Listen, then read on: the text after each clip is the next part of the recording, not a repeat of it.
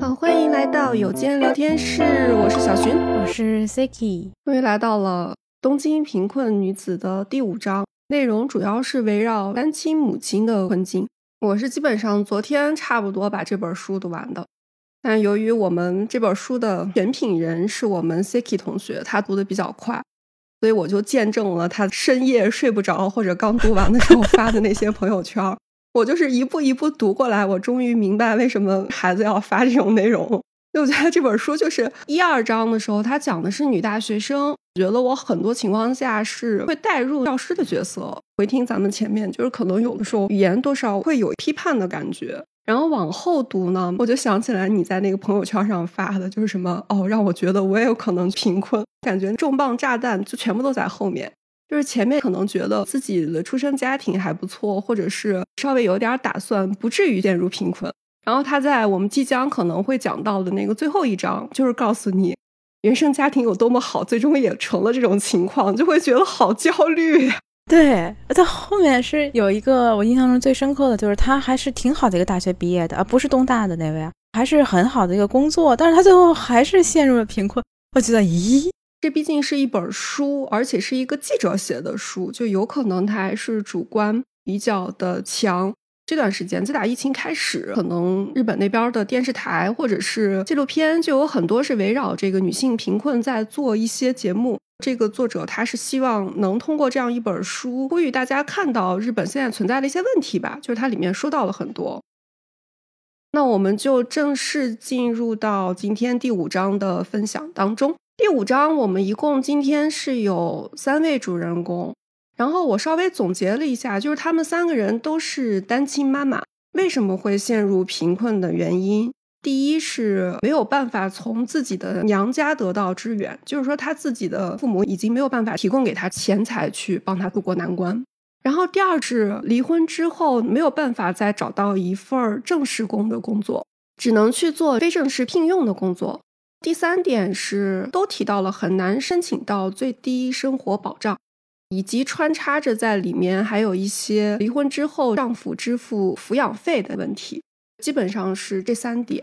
作者在这一章里面提出了一个比较明确的解决方法，就是我觉得他前几章没有那么明显在说这件事儿，但但在这一章他说出来了，就是中间有一段，他认为有效的解决方法的话，总结出来就是两条。一条就是要调整雇佣结构，让女性能够赚足够多的钱。第二点就是要对父亲提出更严格的要求，也就是让他们来支付抚养费。简单介绍一下，嗯，三个主人公的情况吧。第一个主人公他有三个孩子，原本也是正式职工，在结婚之后他就离职了。跟她丈夫离婚的原因是，当时他们有了第二个小孩，她老公不想要，让她去把这个孩子打掉，她不愿意，就离婚了。离婚之后，她也是挺积极的在工作啊，就为了孩子在工作。但是她很难生存下去的一个原因，她丈夫应该我忘了是过了多长时间就拒绝去支付抚养费了。半年之后，半年之后，她不是有三个孩子吗？她每一个孩子的抚养费是每个月三万日元。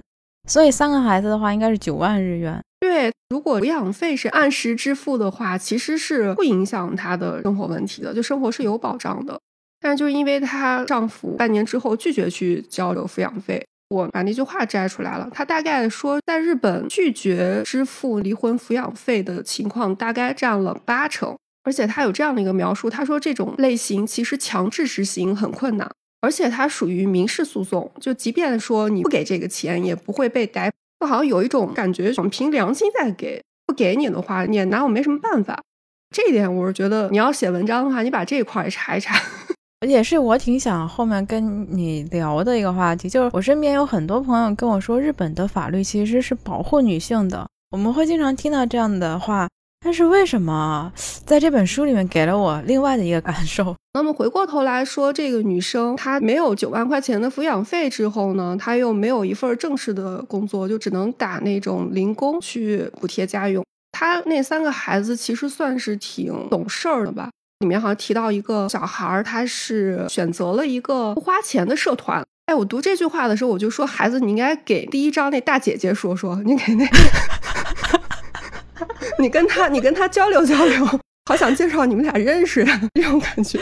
这儿我印象特别深的是，他其实申请了那个最低生活保障。但给他拒了，原因是因为他有辆车，其实并不是一辆很贵的车，就是一个普通的车。他那个车是别人给他的，是朋友的，对，给他的。我当时看了一下，就好像车况，我觉得跟我现在的车差不多，因为他后面补了一句，就是基本上只能是代步工具，不存在变现可能。但就因为有一辆能开的车，然后就被拒绝了去申请福利保障，这个是我印象特别深的一事。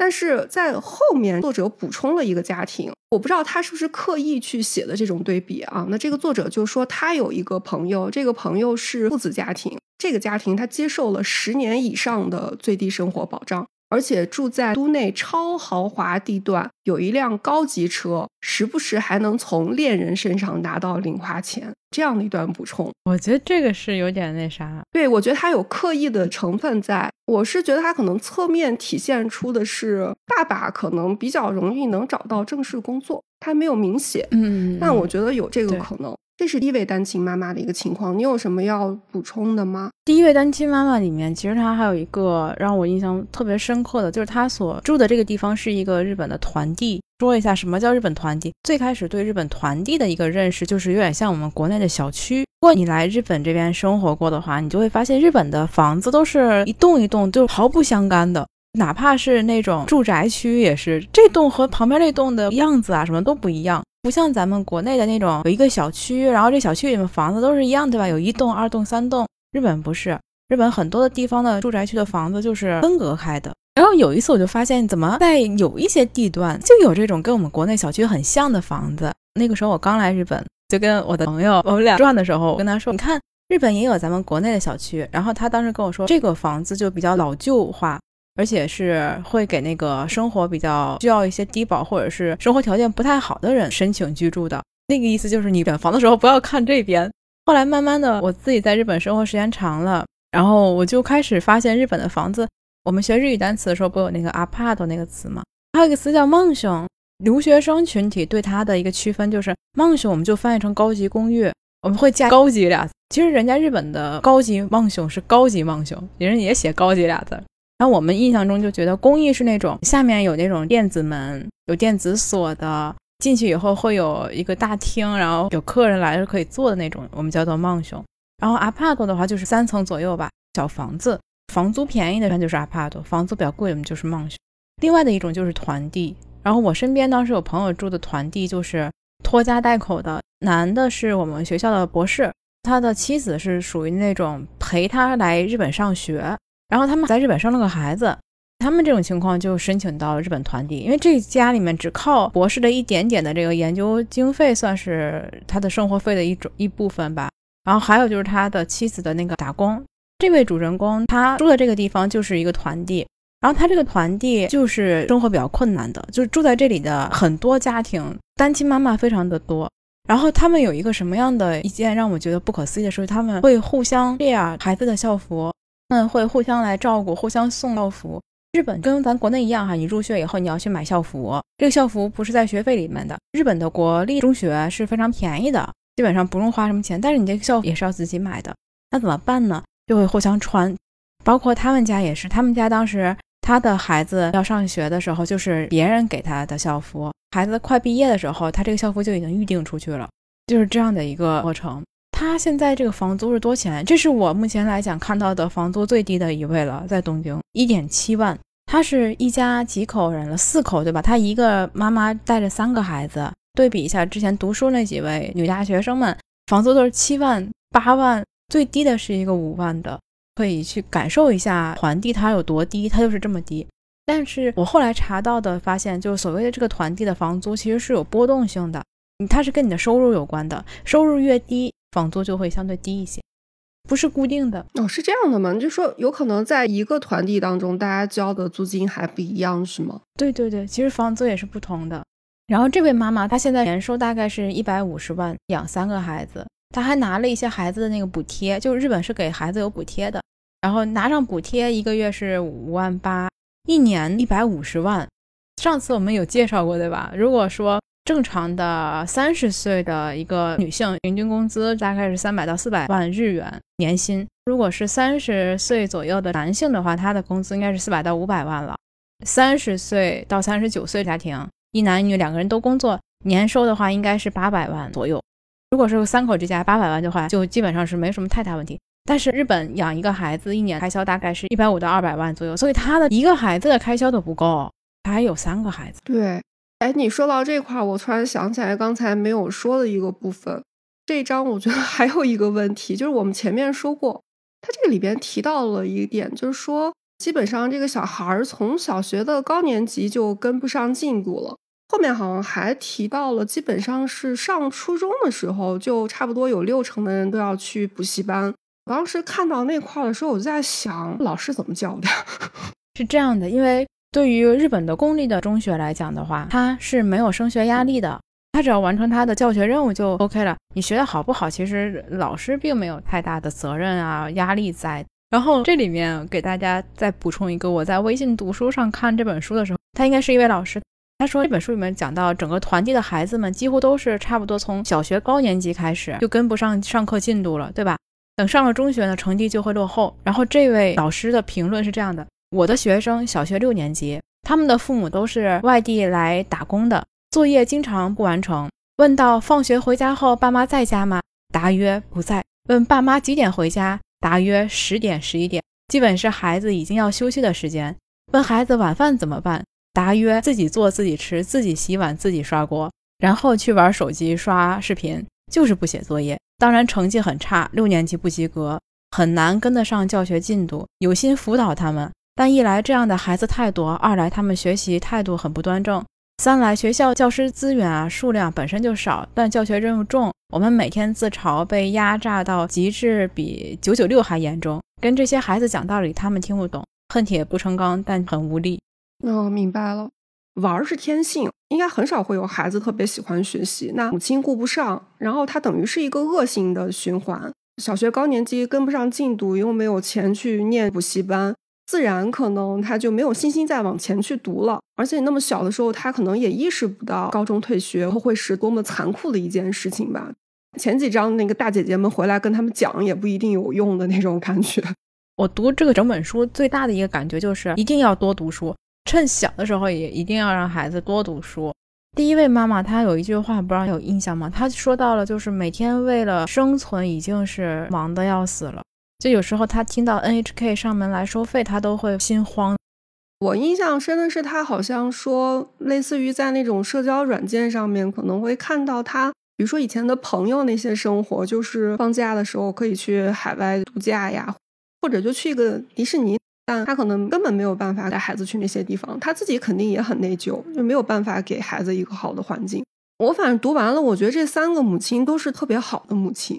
对，然后这位母亲她三十二岁的第二个儿子，也就是第三个孩子的时候，她决定离婚了。到她做采访的时候，她应该是四十多岁了。她说了一句话，就是这本书第五章的标题嘛，四十四岁去 Hello Work 找工作的时候。Hello Work 给大家稍微的普及一下，是日本的一个政府提供的找工作的一个地方，人才市场的感觉。哎，对对，人才市场这个是。然后它有一个四十岁的年龄限制，这个我没有查，我不知道是否是确切的。以前我去 Hello Work 里面找打工的时候，就看也有老头在。记一下，哎呀，你写的东西太多了，有有充足的时间让你去发挥。我跟你说，读完了以后你就攒了一篇论文集，你知道吗？你到时候发一发啊，记得署我名啊，反正你也没什么用。然后这一位女性，就这位妈妈，她已经是四十五岁了，她很多的工作连应聘的资格都没有。然后写到这里的时候，就觉得这个年龄对于女性的一个，当然对于男性也有啊。咱们经常说什么三十五岁的 IT 会面临的一些问题，就国内之前不是也有这个话题嘛？三十五岁会被裁员啊什么的。这个年龄真的是你年轻的时候，咱不能说要求不要有年龄线，这个是不现实的哈。对于企业来讲的话，他不可能招一堆要退休的人过来。对于我们来讲，真的就是年轻的时候就要做好这个打算。你三十五、四十五的时候，你用什么来去保工作？哈，我觉得好难呀！我经常在想这个问题，你知道吗？嗯。然后我们家对面有个饭店，我们每天在那儿看人家招聘那个洗碗工，好像其实也是有一个年龄的，我年龄要求的。对，因为我觉得我要失业了，只能去干这个了吧。不至于，你失业了，你起码可以开个小私房，教教日语什么的呀。有人学吗？有人学吧。第一位女性，我们想聊的基本上应该就是这些。好的，那我们快速的进入第二位女性。第二位主人公，她是有精神疾病。他里面有一个描述，我记得她说，其实她自己特别想自杀，但每次阻止她自杀这个念头，就是我有孩子，我要为了我的孩子活下去。读到这一章，能够感受到，虽然这三个母亲她就是家境都非常的贫困，但最起码能感受到对孩子那种责任心。写她的时候说，她离婚的原因是受到了第二任丈夫的家庭暴力。她每次先把这个写在前面，给我一个错觉，就是我漏过了什么东西。我又拼命的往前去倒腾一遍，你知道吗？就看了半天，哎，没写前面呀。那往后读就发现，其实精神疾病应该是挺长一段时间了。就这个女孩，她因为母亲好像是离婚了还是怎么回事儿，她就受到父亲的虐待。书中作者说，第二位女性她不愿意让作者把她受虐待的那个详细过程去写出来，对就没有写。然后他通篇用到的语言就是非常的可怕，让我感到十分震惊。受到父亲虐待之后，他就去投奔母亲。那投奔母亲之后，因为要多养一个人，那个母亲当时已经跟他的继父有了一个孩子，就已经怀孕了。工作可能太辛苦，然后就流产了。流产之后，他继父就一直说他是杀人犯，就经常骂他是杀人犯，就等于他在两边都没有得到很好的一个心灵方面的照顾。两边我觉得都受到了虐待。虽然母亲对他很好，但是继父这样去说的话，他也没有去阻挡。而且我印象特别深，就是他后期跟他亲生母亲提起来他亲生父亲对他的虐待，他母亲竟然认为他是在撒谎。看到那块儿觉得特别生气。他最终就是高中没有读完就退学，然后二十岁就结婚了。这块儿终于提到了他的第一任丈夫，也是在酗酒之后会家暴，然后就等于说他身边的男性吧，就是比较亲密的男性关系，就一直是有虐待、暴力的这样的一个性质的。所以我觉得他一定是心理其实特别需要去干预的一个类型。他在采访直至一年半左右，才终于申请到了最低生活保障，基本上是这样。然后他是有两个孩子，应该两个孩子年龄差的比较大。采访的时候，第一个孩子应该已经大学毕业了，就可以自己去挣钱了。反正我觉得他通篇还有一个描述，就是说现在就感觉是有第二个孩子在身边，然后为了这个孩子而活。那原话没有那么写，但我觉得隐约他透露出来的感觉就是，如果有一天第二个孩子他也离开这个家，那可能他就要去选择结束自己的生命了。其实我也是挺好奇的，就是她为什么第一任丈夫已经是有这些问题，她还会选择再去找一个丈夫？也要活下去吧。尤其你看，像在日本那个环境，可能比国内要更严苛一些。他没有办法找到一份正式的工作。那如果要是能跟一个有正式工作的人结婚，可能就能提供给他一部分的保障，包括他的孩子，还有一部分，我觉得就是情感方面的一个慰藉吧。那他都没有考虑过，这个人是能给他避风港的吗？这个人能给他提供他想要的，或者我们就说，人家凭什么给你提供这份物质保障呢？你前面说的话就是他眼前只有这么一个选择，他就不会再想那么多了啊啊啊！这通篇读下来，如果他们都有一个长远的想法的话，就不至于走到这一步了。所有的人，但我们现在是上帝视角呀，我们上帝视角，我们当然觉得你这样做是不行的。那有没有人是通过这种方法他成功了呢？比如说他可能遇到了一个不错的人，有道理。而且好像她第二任丈夫两个人在刚见面的时候，那个男的是很体贴的，对她很好，还会去照顾她。那就一定她没有想到是这样的一个人。而且她第二任丈夫除了有殴打这一方面之外，就还有那种 PUA 嘛，就是精神控制。你说这个让我觉得我大概找到了一个解释了，就是说这个第二任丈夫他也选择了这个女性的一个可能性，就是这个女性比较好控制。对，在他看来比较好控制。嗯，唉，你成了上一周的我了，就读到最后就是一声叹息。为什么就是叹气？就是因为我看到这个地方的时候，当讲到他继父还有他的父亲的他的一些虐待之后，然后他又经过了两次离婚这个地方的时候，然后微信读书里面有一个评论是这样写的：说在认识过诸如他父亲啊、他继父、他前夫这么多恶劣的男人之后，还把希望寄托在男人身上，真的有点可悲。并不是他的可悲，是这个社会的可悲，是社会大环境、公众对婚姻和男女地位的理解造成的。然后我看到这一点的时候，我就在想你之前说过的一段话。我们经常会看到一些电视剧里面，他会讲到这个女性遇到了很多的问题，然后出现了一些无论是精神上也好，还是身体上也好的一些打击，然后他就会意志消沉，就是他需要有人来拯救他。一般来讲，来拯救他的这个人都会是这个剧的男主。然后好不容易，上次我们看到一个剧里面，他终于没有这个男主了。但是那个女性，她的身上的所有的性质，其实都是一个男性的性质，只不过是换上了一个女性的外壳而已。你知道我在看这个第二个还有第三个人的时候，我想的是什么吗？我就觉得，难道没有一种办法吗？就是家暴肯定不可能把他抓进去关个年十年的。有没有可能就是给他能有一个什么印记之类的，就让大家能看到这个人他有家暴史。第二个和第三个女性，她离婚都离得挺不容易。说白了，第二任丈夫其实也是精神方面肯定有问题嘛，不然他不可能做出来那么偏执的事儿。正好我们就顺着这个话题，然后就说到第三位女性。第三位女性她是四十六岁，其实整个这一章都是四十岁左右的女性。第三位女性她是叫做萧琪千寻，也是个化名啊。四十六岁，然后她是和上小学的长子，还有上幼儿园的长女住在一起。她这么说长子和长女，就让我觉得是不是还有孩子？她是不是也是三个孩子呀？反正她的也是离婚之后啊，跟孩子们在一起。她的前夫也是有暴力倾向的。然后这位母亲，她的情况是这样的：她本来还有一份工作的，她的收入呢是每个月有五万多块钱的儿童的补贴，还有就是两万的儿童补贴，还有每个月前夫给的抚养费是六万日元。大家大概明白，日本的一个孩子抚养费大概是每个月三万。截止到二零一八年，他合起来的加上他自己的工资，哈，他每个月是有十五万，就是不到十六万。本来的话，他每个月的收入还有他劳动所得到手的十二万，就十二万再加上上面那些乱七八糟的补贴，那他跟孩子的生活是可以得到保障的。但是问题就在于他的这个工作，就是我们之前一直在讨论，后来我们要查一查的看护类的工作。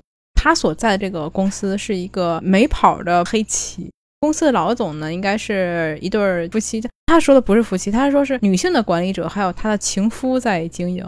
他是这么说的：那个情夫每天都在公司的这个网上看一些色情类的网站，其他什么工作都不做，就这两个管理人什么都不做的，只有他是在不停的干活，然后被压榨，比较严重的这种压榨，以至于他最后有点精神问题，不想再从事这份工作了。这里面作者提到了日本的这个看护行业，他说，两千年四月开始啊，看护保险制度开始实施，本来是由公共机关承担的看护工作呢，就被外包给了民间企业了。特别是像上门看护啊，还有就是托老所这类的看护服务的准入门槛非常低，很多和看护完全无关的拉面店、居酒屋，还有一些小微企业的经营者都加入了进来。我想他们这些人就是为了拿政府的补贴的。所以就造成了这个行业在那段时间应该是非常乱，鱼龙混杂。对对对，而且它的从事门槛低，就是任何的人都可以去干。所以这些为生计而奔波的母亲们，他们就会优先的去选择这样的工作。但这样的工作反而让他们更忙碌了，然后身心都会受到了很多的影响。他十几岁的时候有一个奉子成婚，然后三十三岁的时候离婚。离婚的理由是因为丈夫外遇和赌博。三十八岁那年，她和比她小的同事谈了一场恋爱，然后又怀孕了。之后呢，她再婚，生了孩子。怀孕之后呢，再次离职。她后来的这个再婚的这位也是有点乱，也是那个看护机构的嘛。她有孩子之后，她那个老公就找了另外的一个女生，感觉就是她在发现了之后，可能她第二任老公发现她并没有做出什么过激的行为，就变本加厉。发现的时候其实是没有家暴她的。就在她知道了之后，然后反而没有什么进一步的举动，就开始对她有言和肢体上的暴力行为了。到这边为止的话，我们就是把这一章出现的三位女主人公的情况都已经顺了一遍。然后这一章整个通篇读下来以后，留给我的作业就是很想查一下，一个是日本的这个 Hello Work 对于找工作的这个年龄限制，然后就是团地，然后最低保障的这个情况以及抚养费的问题哈。这里是有间聊天室，我是 Siki，我是小寻，感谢你的聆听，记得关注我们哦，下期再见。